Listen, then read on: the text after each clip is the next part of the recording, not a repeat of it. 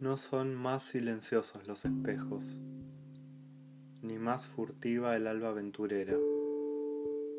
Eres, bajo la luna, esa pantera que nos es dado divisar de lejos.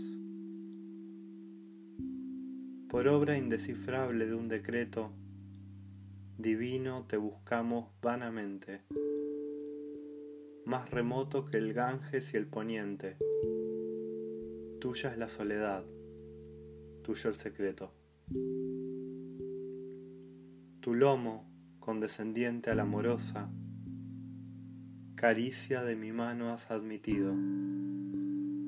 Desde esa eternidad que ya es olvido, el amor de la mano recelosa.